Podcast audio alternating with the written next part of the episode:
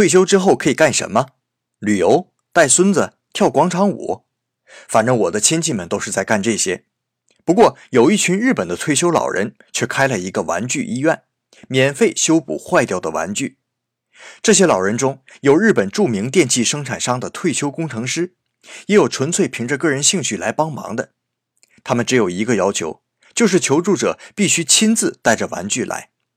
一个老人说：“每个玩具都代表着一段回忆，而随着玩具坏掉，这个回忆也只能变成遗憾。”我们就是想通过修补玩具，让人们重新找回封存的记忆。